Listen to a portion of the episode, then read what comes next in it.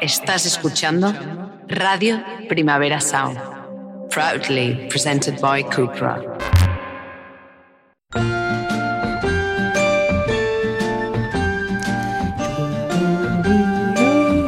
Ever since the day that you went away, you've been sending flowers to me. Ya no las canción. Eh, la- la- en la- para la temporada que viene cambiamos. Igual cambiamos, ¿no? Por, Sintonía. por- por otra de Doris Day o algo así. Aunque esta es que está es que esta nuestra... A ver, concursantas, opinad. Mira, para una vez que os pedimos opinión de algo. Sí, sí. eh, ay, ¿Qué os pobres. parece? Pobre gente. Pobre que nos gente. aguanta. Pobre gente, has dicho. Bueno, pobres personas que nos aguantan. Pobres personas que nos aguantan. Concursantas. Pero si somos súper churis. Somos chulísimis. Churisimis. ¿Qué Mira, tal, vengo Isabel? con el pelo como. Freeze.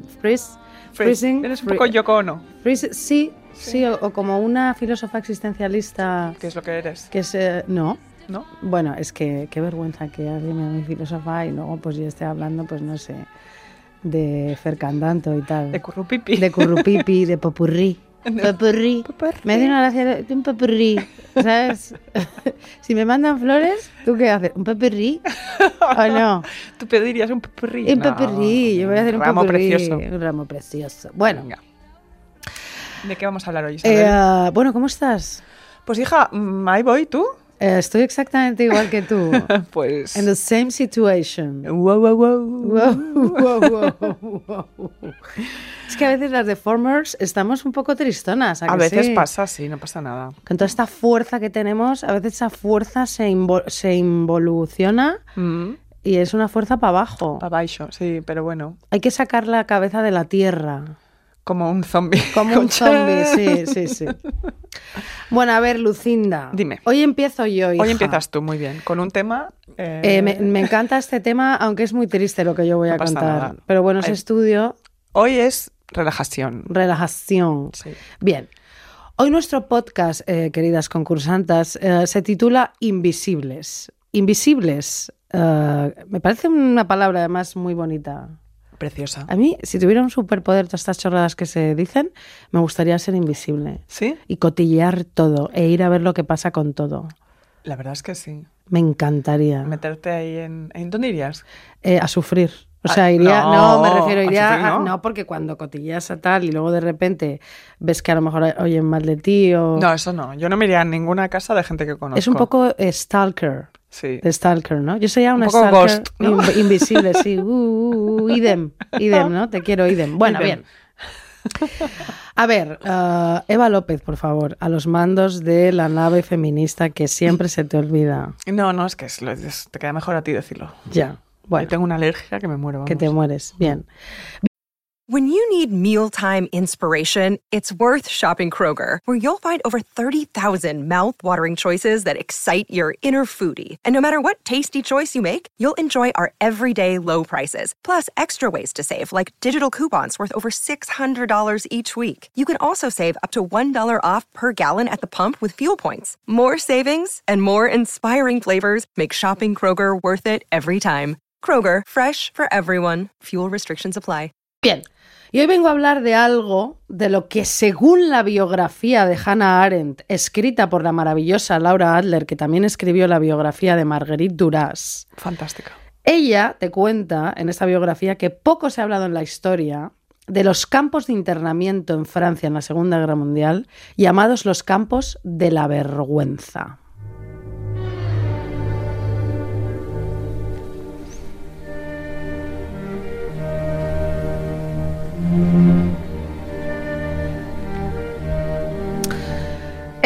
Dice Adler, creían que en Francia, eh, creían que Francia era el país de la justicia, la igualdad y la fraternidad. Muchos alemanes de bien se exiliaron a Francia, alemanes en contra de Hitler y alemanes judíos, para sobrevivir al nazismo. Brecht lo expresó en nombre de todos en uno de sus poemas. Nos han expulsado, somos proscritos, y el país que nos recibe no será un hogar, sino el exilio. Mm, Bien. Total. Pero el trato infligido a los refugiados alemanes en Francia aparece desde hace poco en los libros de historia. Constituye una especie de agujero negro, un borrón en la memoria colectiva, como decía antes, ¿no? Muchos, frente al auge del nazismo, optaron por ir a Francia como tierra de asilo y refugio de paz, como por ejemplo Heinrich Blale- eh, no. Heinrich Blacher, ¿vale? Pareja de Hannah Arendt, ¿no? Que también se fue en compañía de Walter Benjamin y 20.000 refugiados más, ¿vale? Y Hannah Arendt incluida.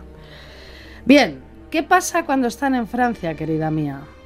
¿Qué pasa? Pues que les transportan manu militari hacia el, estado, hacia el estadio de Colombe.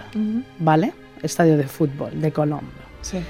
Tienen derecho a un cuchillo y a un tenedor y la mayoría cree que tan solo va a estar allí unas horas. Ujú.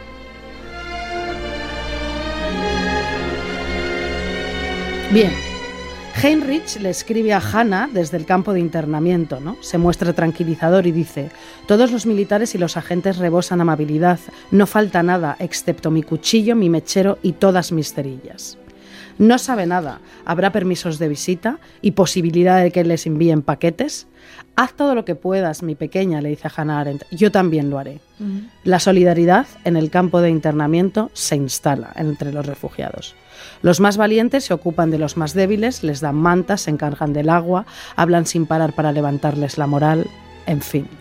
Si bien a Heinrich le sostiene la fuerza de su amor y sus deseos de casarse, acaban de presentar su petición ante las autoridades francesas para ello, Benjamin Walter, cansado y deprimido, reacciona mal psicológica y físicamente. Está hecho polvo. Este no lo lleva bien. No. De hecho, se, bueno, Sí. verás lo que, lo que va a pasar. Bien.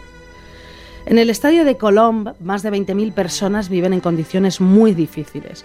Los afortunados, como Heinrich y Walter Benjamin, antes he dicho Walter Benjamin. Franklin, No, bueno, Benja- igual ¿qué dices? eh, No, sí. has dicho Benjamin. Bien, no, digo, bueno, bien. Los afortunados como Heinrich y Walter Benjamin se hacen un sitio sobre el césped para dormir, ¿no? Mañana, mediodía y noche les dan pan y paté. Las instalaciones sanitarias del estadio están cerradas con llave.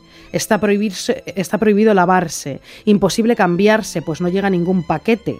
Entre todos los refugiados solo han arrestado a los hombres. Nunca les entregarán los paquetes que le mandan sus familias y amigos llenos de comida o mantas. Para entrar en calor por la noche, Heinrich canta la marsellesa con sus compañeros en los pasadizos llenos de brezo. Tú sabes que a mi madre y yo, que ya lo he contado, en la escena de Casablanca de la Marsellesa siempre lloramos. Ah, no lo sabía esto. En el bar de... eh, Ah, en el eh, Rix en el Rix, eh, allí eh, eh, lloramos. ¿Ah, sí? Es que imagínate qué emocionante. Sí, sí, total. Guapa. Bien. Claro, Gracias. De nada. Tú también. Sí. Los médicos refugiados tienen prohibido curar a sus compañeros. Intentan dormir por la noche vigilados por la linterna de los guardias itinerantes que les golpean con la culata si intentan asistir a los heridos. Uf, Prohibido. Si mueren, mueren. y ya está. Y punto. Pronto a Heinrich le mandan a otro campo junto con otros amigos y le escribe a Hannah: No es para mandarnos al otro barrio, al otro barrio. Por una vez irá bien. Pero no le cuenta a Hannah su alojamiento precario en las caravanas del Circo Amar, se llama así el Circo Amar, ni de las noches bajo la lluvia en las balas de heno. Bien. Uf, qué frío.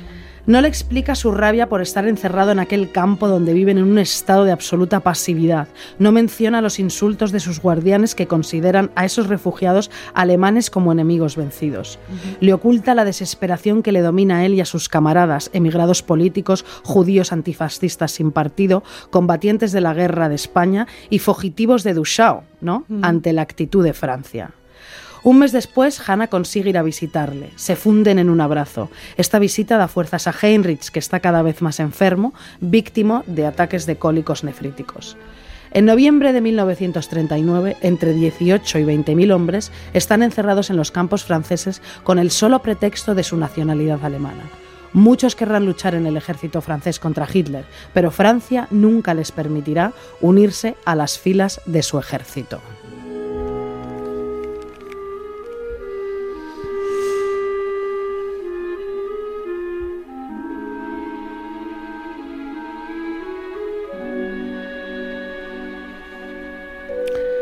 Llega el invierno, Lucía. Las enfermedades se multiplican, tuberculosis, fiebres, trastornos cardíacos.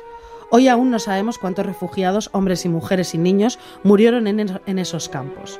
Walter Benjamin consigue salir, Heinrich no lo consigue esta vez. Solo se autoriza salir a los alemanes casados con francesas. Hanna intenta entonces inscribir a Heinrich en la lista de enfermos, pero él se opone, pues quiere combatir. Si, si también estabas enfermo, podías salir. El comandante de campo libera a los mutilados, pero no a los enfermos, perdón. Gracias a un estudio realizado sobre los campos de internamiento entre septiembre de 1939 y mayo de 1940, se sabe que de 254 alemanes internados en Ville-Malade, que es el campo de este de internamiento, en diciembre de 1939, solamente 14 fueron liberados a principios de 1940.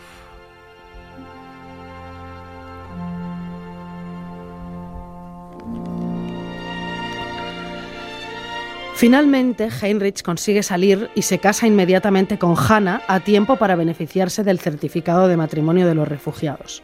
Dos, meses más tarde, la administración parisina se negará a entregárselo. Hanna y Heinrich retoman juntos su vida de incertidumbre y precariedad y a cada instante ponen el riesgo de ser arrestados de nuevo. Para tratar de evitarlo, deciden ponerse bajo la protección del, del Joint Committee, ¿vale? que en Francia la mayoría de las organizaciones judías de socorro que, la, que las financia. Que las financia, eh, eso, que financia en Francia la Joint Committee, en Francia la mayoría de las organizaciones judías de socorro, y se ha fijado como meta socorrer a las poblaciones judías en Europa. Todos los días esperan poder marcharse y abandonar Francia, donde cada vez son más indeseables y su situación no deja de agravarse, Lucía. El 5 de mayo de 1940, cinco días antes de la ofensiva alemana contra Francia, averiguan por los periódicos que el gobierno general de París ordena a todos los refugiados alemanes darse a conocer. A las mujeres las destinan al velódromo. Hanna se presenta allí. Permanecerá allí una semana durmiendo en las gradas sobre un colchón de paja.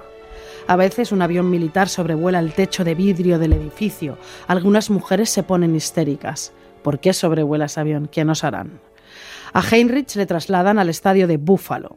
Hanna, por su parte, sube a bordo de un tren rumbo a Gars. La trasladan del velódromo a Gurs. Gars, Gurs. Hace un calor horrible, las mujeres están sedientas. A su llegada, un Boy Scout quiere darles agua, pero una hermana de la Cruz Roja interviene. No le dé agua a esa gente, son de la quinta columna. Ah. Qué asco. Qué cabrona la hermana de la Cruz Roja. ¿eh? Joder. Bien, Hanna llega a Gurs el 23 de junio de 1940, al día siguiente del armisticio. El campo cuenta entonces con 9.283 detenidas. Las condiciones de alojamiento son precarias y los barracones ya están estropeados. El campo se transforma en un lodazal a la primera lluvia. Condenadas a vivir en ese entorno, las detenidas se organizan y crean cooperativas de ayuda mutua para intercambiar víveres, prendas de ropa y habilidades. Hanna están entre las que luchan por mejores condiciones materiales y se pelean con sus guardianes para obtener un mínimo de higiene. Se une a un colectivo de mujeres que organiza clases de historia y de lengua. Hanna no para. Claro. Bien. En las barracas, cada una arregla su rincón lo mejor que puede, aunque no tienen derecho a cambiarse ni se les renueva la paja, la paja que les sirve como colchón, que rápidamente se ensucia y se humedece. Claro. La suciedad que reina en el campo obliga a las mujeres a conservar por la noche la ropa, la ropa que llevan durante el día. De todas maneras, llegaron sin nada y nada puede procurarse en el interior del campo. Tienen derecho a una ducha cada 15 días. En aquel infierno de Gurs, que habitará para siempre en su interior, Hannah afirmará más tarde en una carta inédita de 1941 que todos los días acarició la muerte y pensó seriamente en suicidarse. No me extraña. No me extraña. 25 personas morirán allí cada día. 4.000 niños intentaban subsistir al lado de las 9.000 mujeres y los 1.500 hombres mayores de 70 años, también ellos sometidos a unas condiciones espantosas. Francia les ha encerrado para dejarles morir. En la Francia ya ocupada ya todo se vuelve más peligroso en los campos. Los opositores a, Alemania, a la Alemania hitleriana, eh, los refugiados alemanes, son entregados a la Gestapo y después asesinados. El 22 de octubre, 6.504 judíos uh, son enviados a Gurs con la colaboración de las autoridades francesas. Del campo de internamiento, convertido en campo de concentración, saldrán la mayoría de los internos rumbo a campos de exterminio, donde morirán entre 1942 y 1943. O sea, que crearon un corredor de la muerte. Bueno, cariño, o sea... Era el preludio al horror.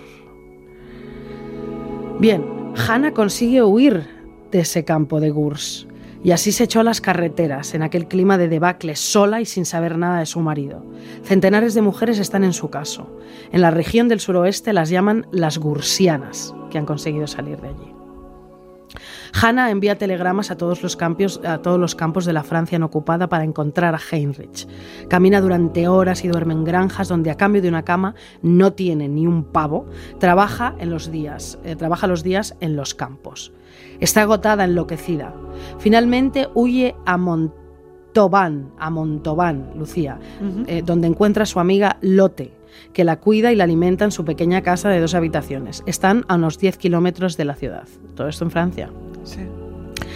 Hannah sufre durante varios días de, una fuerte, de un fuerte reumatismo en las piernas, consecuencia de su larga caminata que la mantiene en cama.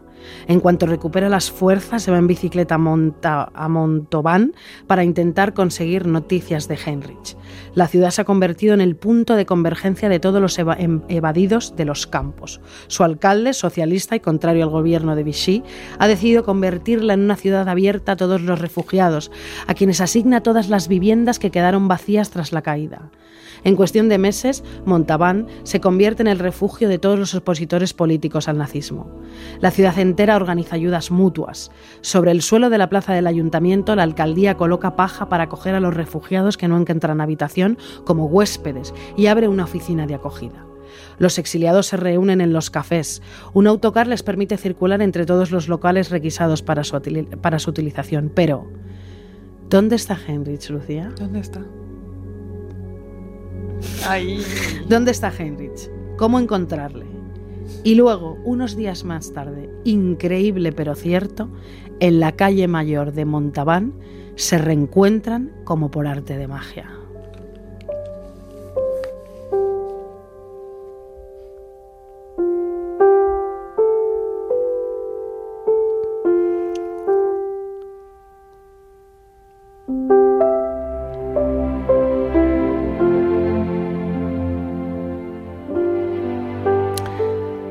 Así es el destino, Lucía. Se cruzan, se abrazan y se estrechan en mitad de la multitud.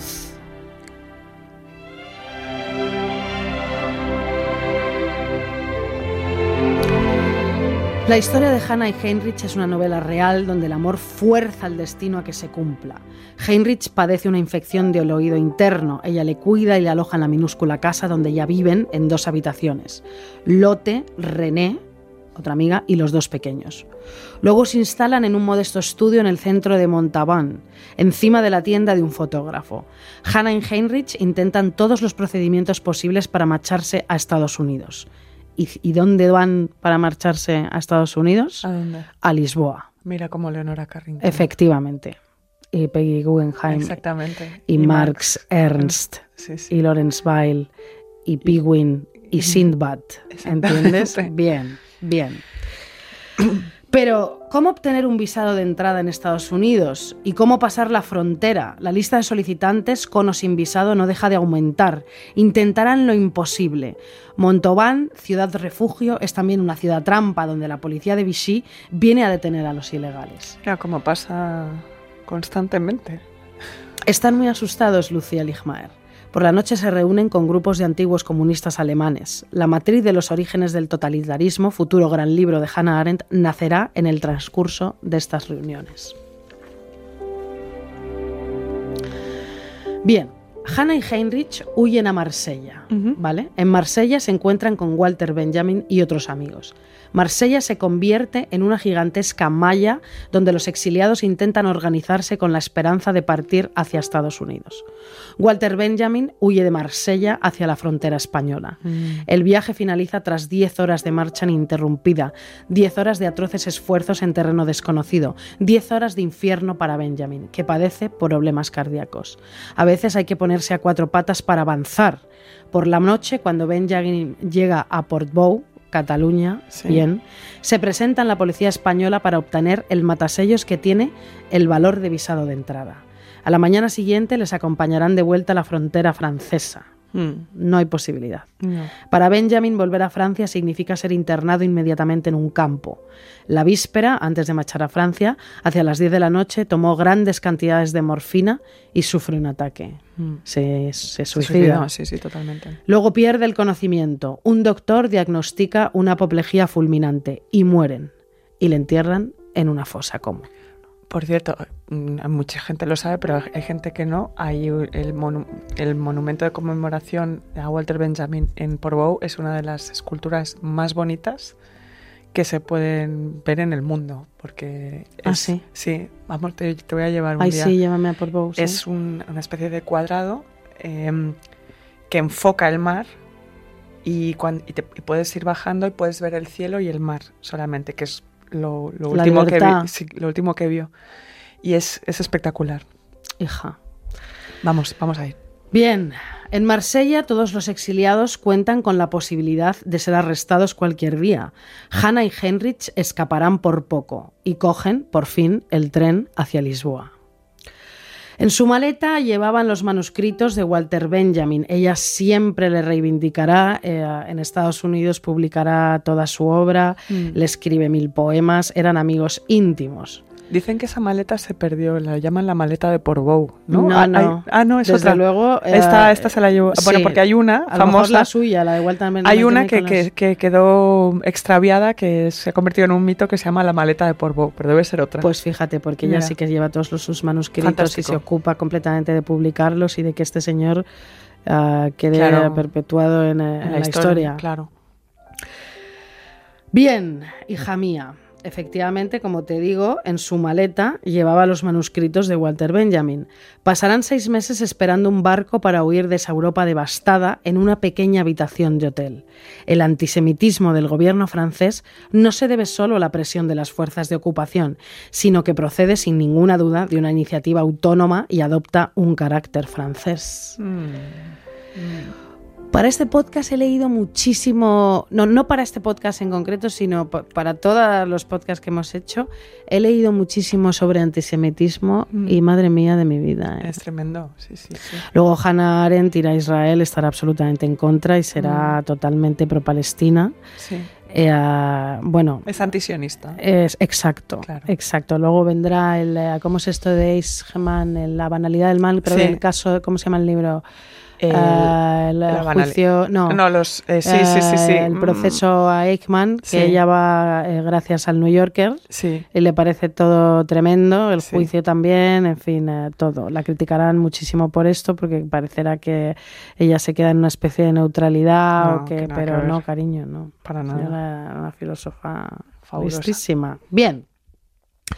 Finalmente, Lucía Ligmaer consiguen embarcarse hacia América, la nueva tierra prometida. Pues oye, maravilla total, ¿no? Luego ella allí, eh, ya contaré más la historia Sí. porque ah, se convierten un poco también en parias. Sí. Lo que pasa es que ella se convierte en una figura filósofa y política muy importante. Volverá muchísimas veces a Alemania, Sí. donde verá su amor Heidegger con el no quería que- pregun- no quería Sí, preguntar Heidegger por Pitufi, Pitufi. eh, le verá muchísimas veces en Alemania y se acostará con él y tendrá esta historia de amor que durará muchísimo tiempo. Su amor sin mundo. El amor sin mundo, luego volverá con Heinrich a Estados Unidos, que le ha hecho muchísimo de menos y que también es un poco machisti porque, claro, ella empieza a tener un poco de éxito y él está un poquito reconcomido por la envidia. Suele pasar. Luego Jasper, este Jasper. Jasper, ¿no? Sí. Jasper se dice o No, Jasper, Jasper, Jasper, Jasper, sí. eh, que será amigo toda la vida de, ah, de Hannah y un poco su mentor. eh, morirá un poco siempre triste porque nunca entenderá el nazismo de Heidegger, nunca entenderá por qué no pidió unas disculpas claras Ya. y nunca entenderá esta posición, eh, él siempre creyendo que era un filósofo sin igual y único, ¿no? Ya. Ya. Y un poco también le echa un poco en cara a Hannah que a veces a lo mejor le defienda o que continúe un poco su idilio. Bueno, bueno, Hannah, Hannah hizo lo que pudo. Hannah Quizás hizo lo que pudo. Solo faltaría. Bien, ahora vamos a pasar a algo también que tiene que ver con este título de Invisibles. Sí. Vamos a hablar de una película maravillosa que se llama Una bonita mañana dirigida, eh, dirigida, Dirigida. dirigida por Mia Hansen-Löf, una película francesa. Sí.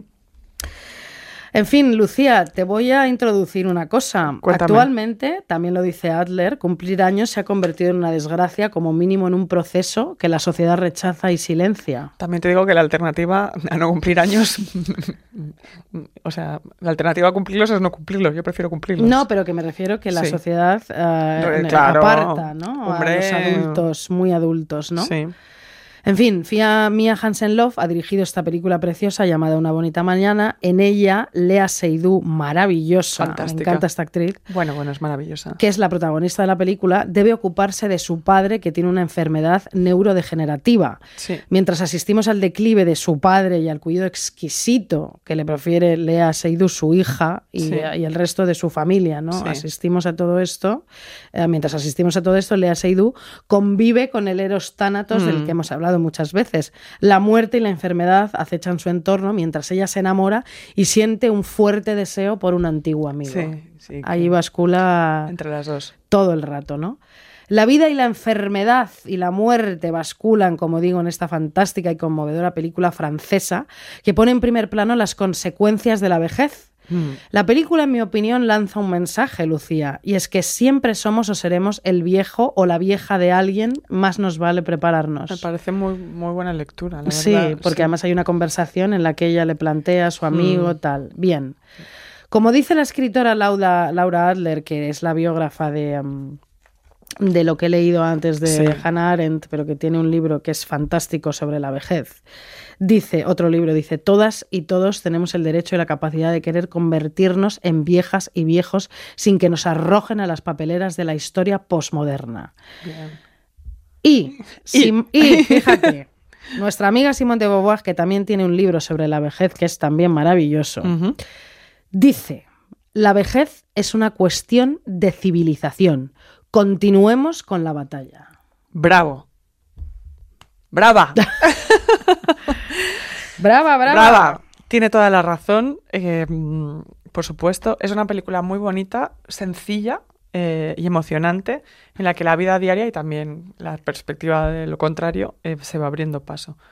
Cualquiera que haya tenido una- un familiar en una residencia eh, de ancianos eh, reconocerá los espacios y el temor y la sensación de depresión que emana de ellos y, y bueno, en fin, y que se ve en la película. Aún así, no es una película exclusivamente centrada en eso, hay que decir, ¿no? Pasan... eh, bueno, no sé, es una película muy bonita. Eh, sí, es que pasa muchas cosas. Lea Seydoux describe lo que le pasa a su padre, ¿no? Eh, cuando se lo cuenta a este amante que tiene. dice, es como si siempre se estuviera ahogando, Sí, ¿no? Le dice. Y en realidad le pasa a ella también. Eh, vemos también mu- mucho... Además es que a Lea Seydoux se le nota todo en la cara, es que es tan buena actriz. Es que también pone el foco no solo en la degeneración No. de una persona adulta, muy adulta, como digo yo, sino que pone el foco en los cuidados, Los en, el- cuidados, en alguien que cuida. Totalmente. En lo que eso también ah, te va minando. Minando, porque ella es viuda, eh, es esposa, o sea, la esposa de un hombre que ha muerto, es la amante de un hombre casado, es la hija de un hombre que está vivo pero que está moribundo eh, de alguna manera, y además tiene una hija a la que cuida, ¿no? Sí. Eh, Lea, eh, Sandra en la película, está perdida, ¿no? Y cuando se dedica tiempo a sí misma, que es a través de este amor, de este Eros, siente culpa, ¿no? Es como que no se encuentra. Hansen Love nos explica eh, un drama que es universal, eh, todos perdemos a nuestros padres, por supuesto, pero a veces también les vemos alejarse de nosotros, que es una cosa que pasa con el tránsito de la edad, ya sea por edad, por enfermedad, de una manera que no podemos parar. Y aún así existe la pasión. Ah, Menos totalmente. mal, suerte de la pasión. Sí. Vamos allá.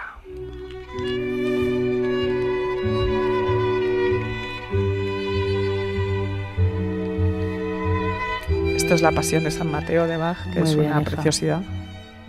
Y para introducir lo siguiente que vamos a hablar. eh, un poco para recordar la pasión de Lea Seydoux en esa película, que es una cosa muy bonita. Muy bonita, muy muy bonita, esos Está dos muy bien personajes. contado, sí, muy bien contado. Y las escenas de sexo, mirada femenina, ¿eh? Sí, sí, sí, sí, sí, estupenda, estupenda. Estupenda. Yo hoy voy a hablar de mujeres en el mundo del arte, eh, porque me he leído un libro fantástico que se llama Historia del arte sin hombres, de Katie Hessel, que es una historiadora estupenda y traducido por la fantástica Claudia Casanova, que además es la editora del libro, de Ático de los Libros, donde se publica este libro tan interesante. Eh, lo que hace Katie Hessel en este libro eh, es, el, es el resultado de ir a exposiciones y decir, ah, que otra vez no hay mujeres en esta exposición. Bueno, como, Como- todo el tiempo. Como todo el tiempo. Ni en la de arte contemporáneo, ni en la de arte renacentista, ni siquiera en las de arte del siglo XX. Va, vale. Dice, ok, bueno, pues por supuesto, eh, hace también un- en la introducción un recuento histórico. Eh, las mujeres artistas son el 1%, por ejemplo, de la National Gallery de Londres. Qué fuerte. El 1%. Y el público general de su país, del Reino Unido, no puede nombrar a más de tres artistas mujeres. Y el 83% de los jóvenes ni siquiera puede nombrar a tres. Qué de, ningún, de ningún periodo. No, sabe, no saben. Por supuesto, las mujeres no son premiadas en igual reconocimiento que los hombres, ni están en los espacios de prestigio, nada que no supiéramos, por supuesto. Y Hessel lo que hace en este libro es utilizar el título del libro más famoso y más reputado de la historia del arte, que es eh, el de Gombrich, eh, que es la historia del arte, cuya primera edición no tenía ninguna mujer y su decimosexta eh, edición solo tiene a una. ¿no? Y dice, bueno, em, Hessel lo corrige con esta maravillosa historia del arte donde hay centenares y miles de mujeres artistas, sus vidas y obras reflejadas que recomiendo eh, desde la Edad Media hasta ahora mismo. Es una gozada el libro. Está súper bien. Y sí. tiene, bueno, ves las obras, conoces la historia de cada artista. No es enciclopédico, sino que tú puedes, ir, puedes pillarlo en cualquier Página. página y leer desde ahí. Muy bien. Qué guay. Para el día de hoy, además, eh, antes de decir esto, es, está muy bien porque habla también de la representación, ¿no? de la primera vez que las mujeres se narran a sí mismas, se, se autorretratan.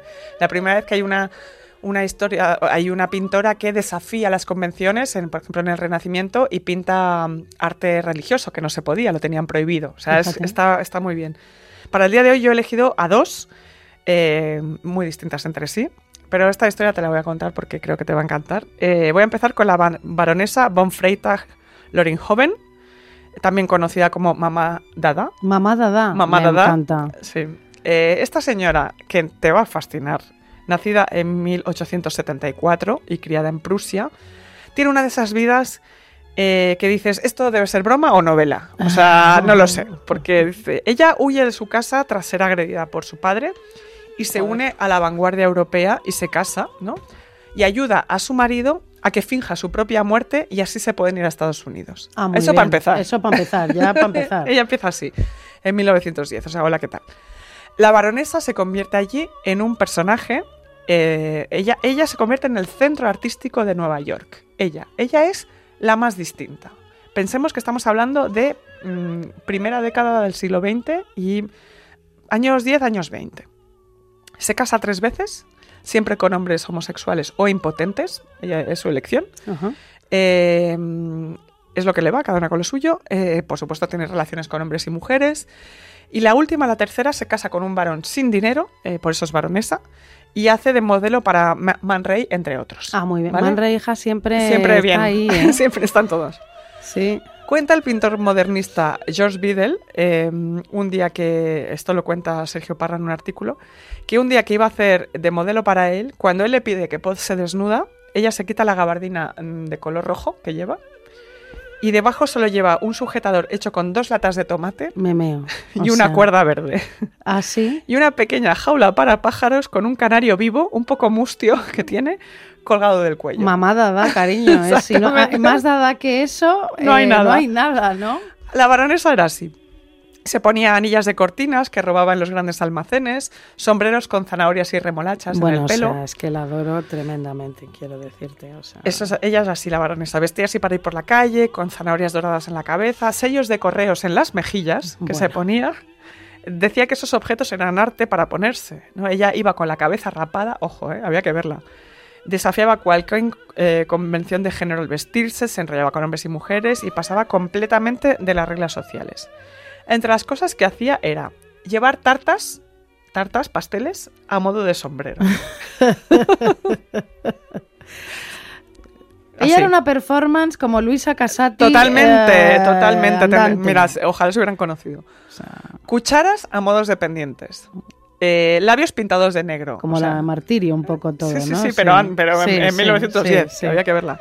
Sellos de correos, como he dicho, a modo de maquillaje. Aparecía de vez en cuando desnuda en público, en público, con lo cual era arrest- arrestada constantemente por escándalo público, Muy claro. bien. Se teñía el pelo de rojo y alimentaba a las ratas y ratones que se colaban en su apartamento, que estaba hecho un desastre. Muy bien. Ella pues le daba todo igual. Claro que sí. Duchamp, Mar- Marcel Duchamp, el artista, quedó, por supuesto, fascinado con ella. Eh, con lo- ella hacía recitales poéticos que solían ser líneas fracturadas, ensambladas con eslóganes, ¿no?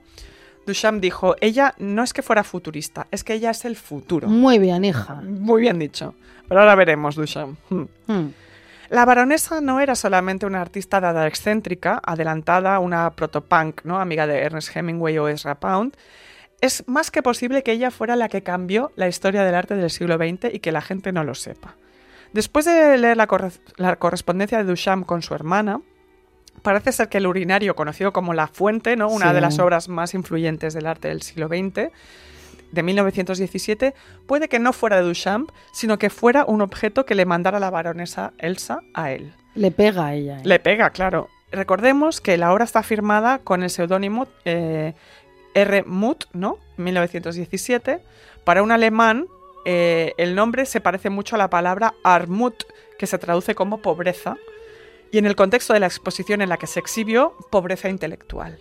¿no? Parece ser que la baronesa quería hacer un alegato en contra del sentimiento anti-alemán después de que Estados Unidos entrara en la, prim- en la Primera Guerra Mundial.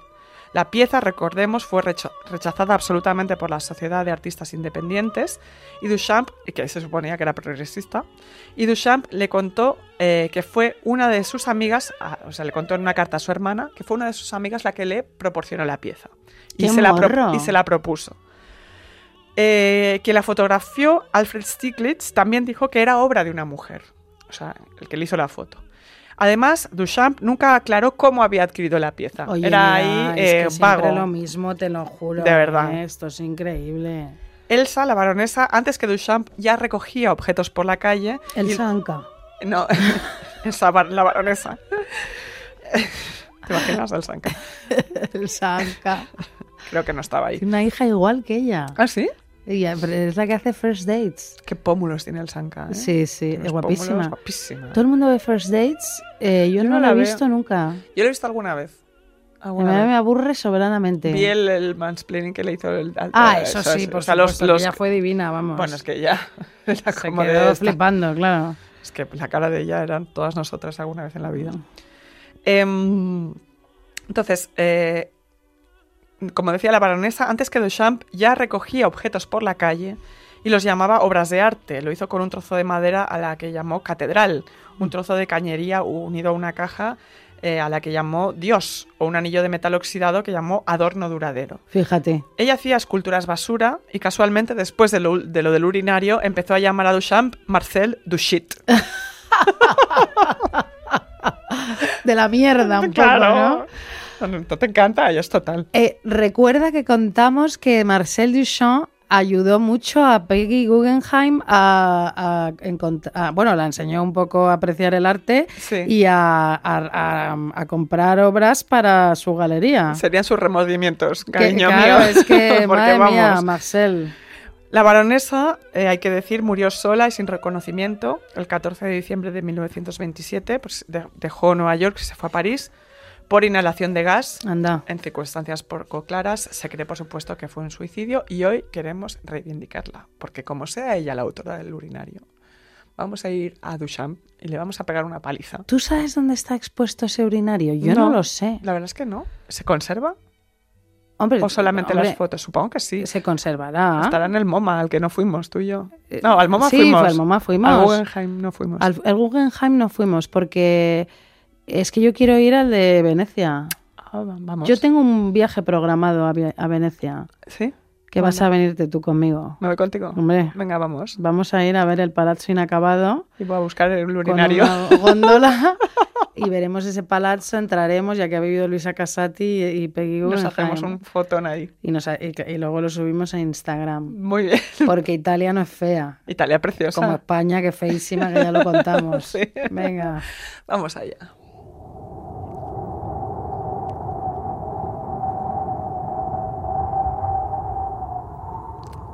Esta brisa, mm, qué bonita.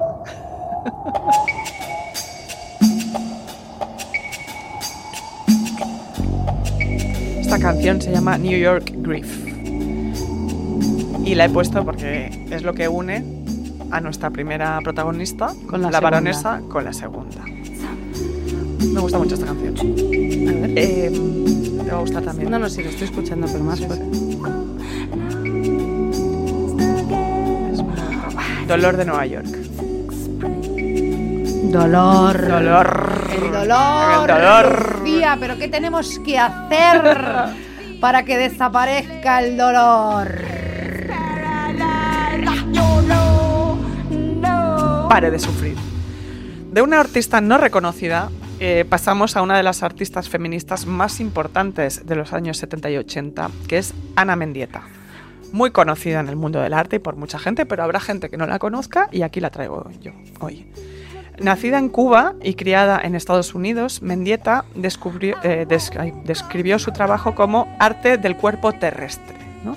Desde 1971, cuando tuvo su primera exposición universal, ay, perdón, universal, primera exposición individual, joder, Universal. universal. Ella era universal, Pictures. pero Pictures. Presenta. Su primera exposición mientras estudiaba en la Universidad de Iowa, creó una diversa colección de obras que incluían siluetas de su cuerpo, creadas a partir de barro, de tierra, de rocas, de flores silvestres y hojas, ¿no? O sea, como piezas efímeras. Y también piezas escénicas, era muy artista de la performance, que evocaban las tradiciones folclóricas y ocultas de su Cuba natal, así como eh, México, un país que adoró. Y tenía también autorretratos subversivos que jugaban mucho con la noción de belleza, pertenencia y género. Eh, en sus actuaciones, en las que a veces usaba la sangre como material mágico, que llamaba material mágico muy poderoso, evocaba el poder de la sexualidad femenina, así como el horror de la violencia sexual masculina. Una de esas artistas que generan el arte feminista de los 70. Uno de los ejemplos es una pieza sin título, también conocida como Escena de Violación, de 1973. Es una recreación de Mendieta del asesinato y la violación de una estudiante en su universidad. Ahora que hablamos constantemente de la violencia en las universidades y la violencia machista, Mendieta es una de las precursoras. Ella recrea el asesinato y la violación de una estudiante. Se- ella se quedó desnuda, agachada y expuesta y empapada de sangre, Ah, invitando a sus compañeros a mirar. Como dice la autora del libro, Katie Hessel, es un recordatorio du- duro y directo de la realidad del abuso que viven las mujeres constantemente. Su uso del cuerpo como medio es una elección política y artística. ¿no? Ella estuvo separada de sus padres y su país natal durante años. Ella es exiliada en Cuba, en- de Cuba en Estados Unidos. Y claro, ella fue a parar a Iowa eh, como exiliada, un lugar tremendamente puritano eh, que- siempre la hizo sentir como una extranjera. Imagínate el choque, ¿no? Para, para una Total. mujer, una chica joven con aspiraciones artísticas y meterte en las praderas de Iowa. En sus autorretratos fotográficos, ella aprieta su, rotro- su rostro contra el cristal para distorsionar sus rasgos o se representa a sí misma chorreando sangre o disfrazada de hombre con vello facial pegado. ¿no? Mendieta se pregunta sobre temas como la memoria, la historia, el desplazamiento y el renacimiento. ¿no? Usa la quema de cosas, la talla, la plantación. Ella creía firmemente en la unión con la tierra. Moldeaba su cuerpo en el suelo de Iowa, ¿no? dejaba lo que llamaban siluetas ¿no? en Iowa, México, Cuba. Esas siluetas, que son conocidas también en inglés como siluetas, son ejemplos de curación del poder de la naturaleza y también metáfora política de la brecha norte-sur, ¿no? que ella conoce también. ella era la Pachamama. Pues sí, ella era la Pachamama, a la Mendieta total. Es también la historia de una mujer liberada que está dejando su huella en el suelo. El, el suelo para ella es un lienzo libre de patriarcado, ¿no? que ella crea su propia historia del arte una y otra vez. Como otras artistas feministas de su tiempo, usa entornos no convencionales para las, eh, las actuaciones en su lucha. Lamentablemente, Ana Mendieta es también conocida por algo más. En la madrugada del 8 de septiembre de 1985, Mendieta, tomando prestadas las palabras de su, man- su marido, el conocido artista eh, Carl André, eh, cuando al día siguiente dice que cuando llamó a los servicios de emergencia, de alguna manera Ana saltó por la ventana Anda. de su apartamento del piso 34 en Mercer Street en Manhattan. Hasta su muerte evocó de alguna manera su arte porque era una silueta en el asfalto. Eh, la noche es confusa. Ya. Ambos habían estado bebiendo mucho. André luego afirmó no recordar nada de lo que pasó esa noche y que incluso eh, dijo que podría haberse suicidado. Eh, pero aquellos que la conocían bien y sabían de su enorme miedo a las alturas creen que esto era, es muy, muy poco probable. Muchos de ellos creen que André la empujó o incluso la arrojó por la ventana durante una discusión mientras iban muy borrachos. Los amigos no creen que ella saltara en ropa interior a esa hora.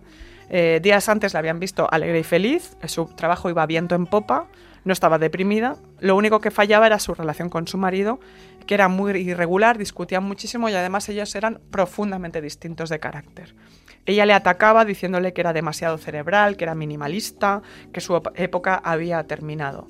Eh, jamás, dicen los amigos, se habría subido por su propio pie a la ventana, eh, realmente. Em, al día siguiente, cuando fue a la policía, André tenía los brazos llenos de arañazos Mm. Sí, y la cara también. Eh, la escritora y académica feminista Ruby Rich insiste que el juicio contra André, porque hubo un juicio, porque las circunstancias de la muerte eran poco claras, eh, fue una pantomima, que como siempre, o como muchas veces, no siempre, la justicia patriarcal es, es jaja, patriarcal. Como el de OJ Simpson. Exactamente. Y, él salió libre y, Rich criticaba cómo de manera cínica los abogados intentaron usar el arte de Mendieta eh, para respaldar la sugerencia de que se suicidó. Eh, muchas figuras poderosas en el mundo del arte de Nueva York se confabularon con esto. Yo creo que esto lo he contado, mm, pero de todas maneras lo voy a volver a contar. Eh, estamos viviendo una época mm, en la que en los juicios por asesinatos eh, de mujeres, en los juicios eh, por violencia machista, donde un hombre mata a una mujer que conoce eh, y con la que tiene una relación física, sexual o sentimental, se está usando muchas veces la trayectoria de la mujer para eh, generar eh, la duda de que la violencia ejercida contra ella fuera culpa sí, como suya. atenuante Exactamente. por la vida La vida que ha lleva- llevado. sí. Se está usando mucho eh, si tienen prácticas sexuales eh, consideradas de riesgo, es decir, prácticas sadomasoquistas, cuando la gente que, que tiene prácticas sadomasoquistas es mm, siempre clarísima y con todo absolutamente consensuado, y se usa la sexualidad o el carácter de las mujeres para... eh, para que se ejerza, se ejerza de, atenuante en los juicios. Cada vez más estamos viendo como eh, en citas de Tinder eh, que, mm, de gente que apenas se conoce, el hecho de que ellas sean mujeres muy libres sexualmente se usa, como atenuan- se, usa como atenuante, que es una relación sexual que se les fue de las manos. Nada, este inciso. No es lo que hizo André en este caso, eh, pero él dice no recordar nada y que discutieron mucho. Poco antes de morir, Ana Mendieta había estado en Roma eh, y estaba decidida a irse a vivir allí. Eh, decía que ella se sentía ahí realmente libre. Eh, una amiga suya cuenta que le dijo que su arte estaba evolucionando, que, que estaba viviendo una evolución, que estaba muy contenta. Y esto a mí me, me parece profético y tristísimo, que iba a dejar de beber y fumar porque las mujeres artistas no obtenían reconocimiento hasta que eran viejas Qué fuerte. y que ella quería llegar a vieja Anda. para ser reconocida. Mira lo claro que lo tenía eh, lo que pasa en el arte contemporáneo con las mujeres, que es que es verdad. Es que es, es así, mira, eh, Luis Bourgeois, de la que hemos hablado muchas veces, ahora a todo el mundo le parece una obviedad, que es una artista eh, buenísima, pero hasta que fue muy mayor nadie le hizo ni caso. Lo mismo Leonora Carrington, que, Sí, que sí. hablamos de ella el otro día. Esto, lo de Luis Bourgeois, lo sé porque leo a Débora García, divulgadora del arte, que le mando un saludo desde aquí, no la conozco, pero me encanta lo que hace y, y- y- y cómo divulga la historia del arte de las mujeres. Ana Mendieta dijo que, que quería vivir lo suficiente para poder saborear su éxito. Poco después, como sabemos, ahora murió. Desde su muerte, la pregunta ¿dónde está Ana Mendieta? se exhibe como protesta por parte de grupos feministas contra la violencia ejercida contra las mujeres. Empezó esto en 1992 en el Guggenheim de Nueva York, que hicieron una retrospectiva de artistas donde estaba Carla André, pero no estaba Ana Mendieta. Qué fuerte. Se manifestaron artistas feministas eh, y creo que hicieron una performance con sangre como, como hacía Ana Mendieta. Uy, esto me suena muchísimo. Sí, seguro. Claro. Y mm, cada vez que, es- que se exhiben obras de Carla André, hay grupos de artistas feministas con, feministas con, las con la pregunta ¿Where is Ana Mendieta? ¿Dónde está Ana Mendieta? Hay que decir que a Carla André le hacen retrospectivas sin parar porque, claro, la cancelación es lo que tiene, que no existe, no cariño existe, mío. cariño mío. Y ahora le vamos plastas a... son sí, con lo de la cancelación. plastísimas. Le vamos a recomendar, ah, le recomendar, le vamos a dedicar esta canción de la maravillosa Mimi Maura a Ana Mendieta Pues y a sí. todas las mujeres feministas. Muy bien, hija. Feliz en mi soledad. Ella es lo que quería estar feliz en su soledad, joder. Encanta con los cascos cantando. ¿Te, te oyes? ¿Eh? Sí. A ver, a ver, canta. Ah, no, no me oigo. Canta, canta. Por suerte no. Canta, canta. De mí se irá. Feliz en mi soledad. Ah, yeah, hermana. La memoria del tiempo. Una inmensa oscuridad. Qué tía, ¿eh? Ya ves. ¿Cómo nos lo pasamos el otro día en la mani del 8M? Sí. ¡Qué de gente! Una tía! maravilla. Había más gente eh, que nunca, puede ser, Eh, no, pero había muchísima gente. ¿no? Sí, pero había muchísima, muchísima gente. Y un saludo a todas las concursantes que nos saludaron. Ya, Un beso enorme. qué A maravilla, la verdad que fue emocionante. Sí, Siempre es emocionante. Siempre. ¿no? Y además lo hablábamos con un amigo el otro día que es muy emocionante ver am, generaciones muy distintas. Hombre, Eso a mí es lo que más me emociona. Gente Sí, muy sí, joven sí. y gente y mujeres muy mayores también y niñas y todo. Un beso a todas. Eh, le mando un beso a María con la que estuve hablando de ajolotes. María tiene siete años. No nos escucha todavía, pero nos escuchará. Pobrecilla, que no nos escuche porque no... Y a su mamá vea que sí nos escucha. Sí, porque Sí. Se, hace una macarra y que no, que no se haga macarra, porque... Bueno, ¿por qué no? Eh, sí, sí, es... Bueno, sí, sí, sí, ¿por qué no? Que- ¿Por qué no? Exacto. Y, y, y a, su, a su madre Bea Espejo, que es, es una escritora sobre el arte maravillosa. Maravillosa, que que un besazo a Bea, por favor, Dios mío. Bueno, pues nos ha quedado un podcast eh, te ah, parece? muy bonito, mm, triste y divulgativo a la vez. Triste, Eh, bueno, pero a ver, lo de Ana Mendieta, bueno, también lo de, lo, de la lo de, Ana- lo de Hannah Arendt es tristísimo. hombre, es lo que de la baronesa tiene La de la Barça es diver, pero, diver, pero es claro, fuerte. es fuerte. Dushit, Marcel Dushit, Dushit. Marcel Ya Dushit. nunca le voy a llamar Duchamp. Hombre, es que lo de Dushit me parece lo más... Ya voy a ser listísima, claro, bueno, ¿no? tú dirás. Ah, en fin. Mira, antes cuando me estabas contando lo de eh, Ana Mendieta Sí. y su suicidio, Sí. ¿tú te acuerdas de la historia de Natalie Wood, um, Sí. eh, maravillosa actriz de cine, sí. esplendor en la hierba Sí. y millones y millones de películas? Tiene una película con, con este, con McQueen, Sí. que es una película como comedia romántica, pero que luego de repente es como una especie de drama. Eh, ah, o sea, como que cambia de repente de género y que es una película muy recomendable que ahora mismo no te sé decir el nombre. Pues te, te puedes creer que hay otra que yo vi con Natalie Robert Wood. Redford. No, Natalie Wood y Jean Kelly. Sí. No sé si la has visto. Que también es una comedia romántica de ella. Ella como con el chico malo, ¿sabes? Sí. Y tú crees que va a ir por un, por un lado y de repente la cosa se va para, para otro lado totalmente distinto, que por cierto está muy bien. Sí. Es algo como enamorados del amor, o no sé, Jean Kelly y Natalie Wood. Em, fantástica. Bueno, pero yo que te- lo que te quería decir era Ah, sí. cómo murió. Bueno, tremendo, sí, sí, sí. Porque luego hubo un documental que no sé dónde está, que el marido eh, como que sale indemne y las hijas de Sí. ellos como que creen al padre. Robert Wagner era, ¿no? Eh, sí, que Sí. tiene una cara de malo, que no De veas, malo que total. tiene una película también eh, en filming que también hace como de asesino, que es muy fuerte, sí, que no me acuerdo tampoco cómo, cómo es se que llama. él tiene un punto un poco a Alain Delon, con cara de malo. Un poquito. Sí, Y entonces estaba Christopher Walken también en el barco. sí, lo sé, lo sé. Estaban los tres megapedo. Sí, sí, sí. Y ella de repente Se cae del barco, Sí, se cae borracha perdida. Sí, y, eh, y que- arañaba el barco y el barco. todo. ¿Qué pasa horror, ahí? Qué horror. Bueno, es que yo creo que pasó de todo. Y hombre, claro que pasó de Dicen, todo. dicen que, bueno, hay tantas teorías sobre esa historia, que si ella pilló a Walken y a su marido enrollándose, que si... Ella con sí, Christopher Walken y de que repente ella con el marido Christopher les pilló. Walken, de todo, de todo se ha dicho. Pero siempre Christopher Walken ha sido un poquito ambiguo en Sí. todo y, ah, en fin. Ya cariño, podría aclarar un eh, poco. No sé, Sí, sí, sí. Sí, ¿qué pasa señor. aquí? Exacto, total. Bueno, es que estas historias son tremendas. Son tremendas.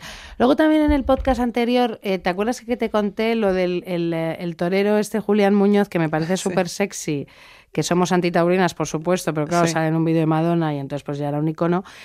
Eh, claro, lo volví a ver el otro día. Yo y me- también. Sí, y, y no, y él no muere. Simplemente que, que, que se va.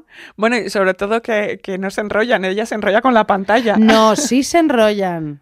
Que no, Que Isabel. sí se enrollan, que ¿Qué? se enrollan. Es que, que yo lo vi ayer. ¿Sí? Sí se enrollan y ella llora en la pantalla porque él le va a dejar. Es como que va a la, a la plaza, pero Sí. él, él se va. Él se va, él se va, él se va, él no muere, es verdad.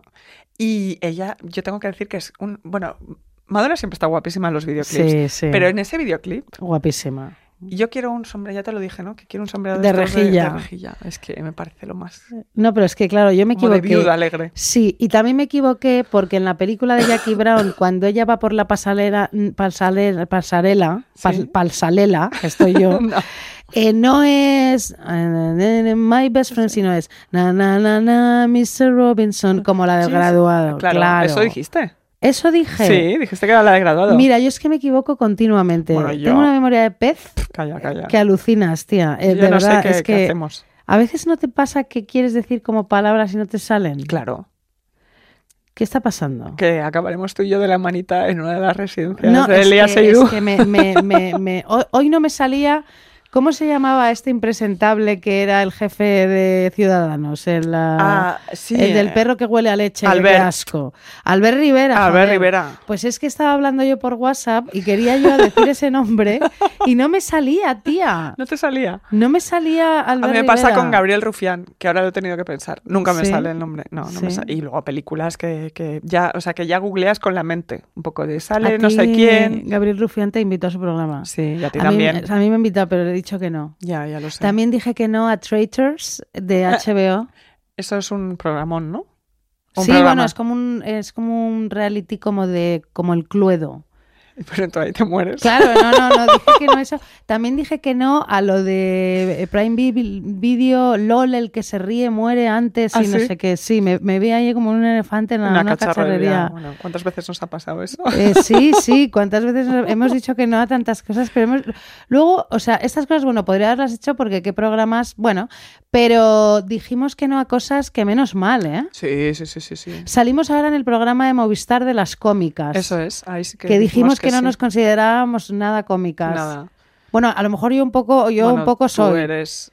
tú yo soy eres- cómica, pero porque pero no me gusta decir de oficio. ¿Qué eres cómica? No. Pero tú eres graciosa. Exacto, exacto. Es que lo de decir que Tú soy eres una cómico intelectual graciosa. y como cómica me da vergüenza, tía, te lo digo en serio.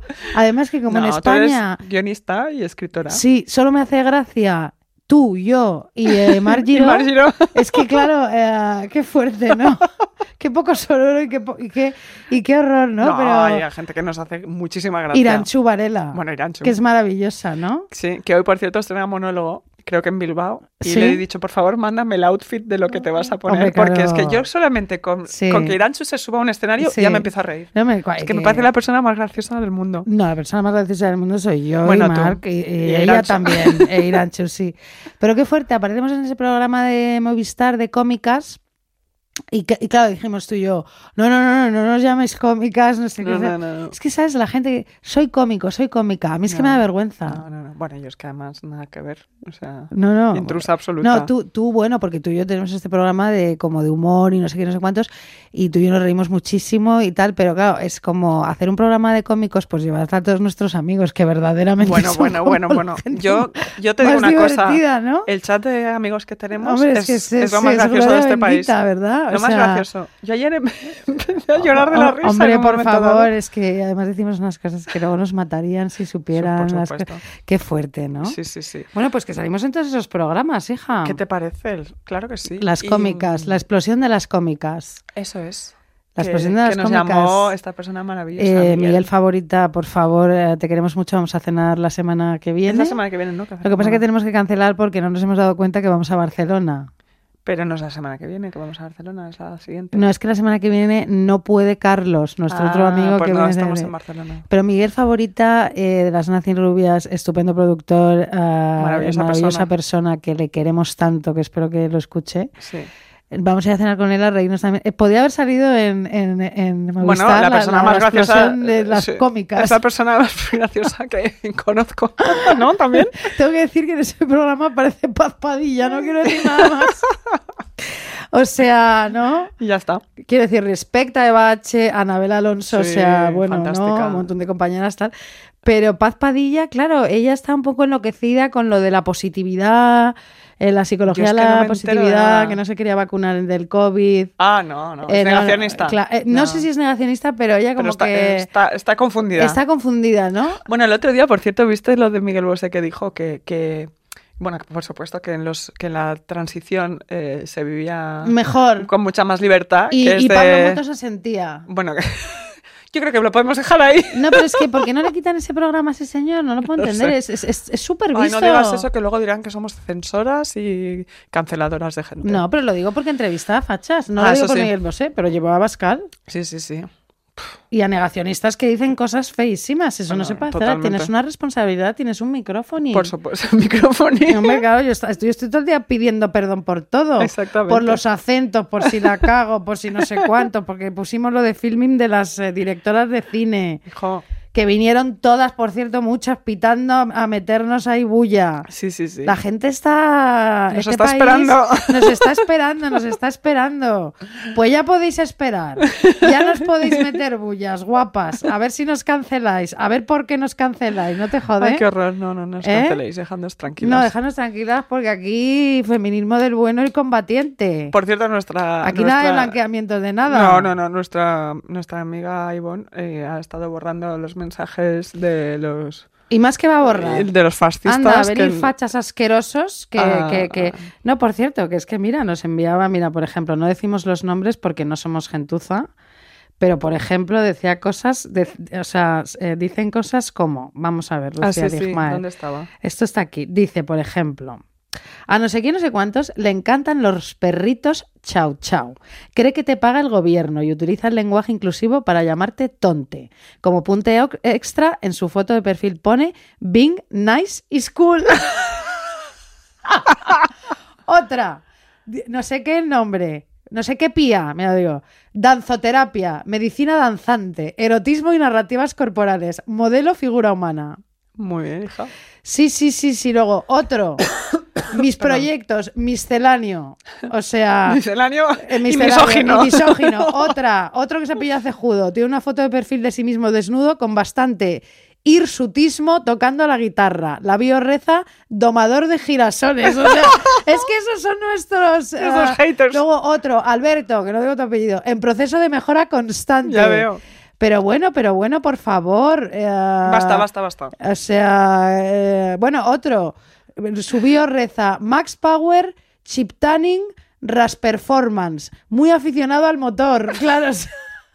y vienen a los Reels a llamarnos putas y a decir que no nos fallarían con un palo. Que no nos duchamos. Pero no has visto cómo estamos de buenas. Hijo. O sea, es que este, o sea, perdona, eh, que las tetas que tenemos, yo alucino. ¿Eh? Pechugonas feministas. Es que esto yo. Esto no lo vas a ver tú en la Eso no vida. lo sabes tú en tu puta vida, eh, cejudo de mierda. Anda, que vaya. Vaya, hijos de puta. En Perdón. fin, hasta luego. Tampoco se puede decir ese taco, ¿eh? No, Perdonadme con todo. Todo con todo. Perdón, perdón por vivir. Perdón. Hala, un beso a todas, hijas. Adiós.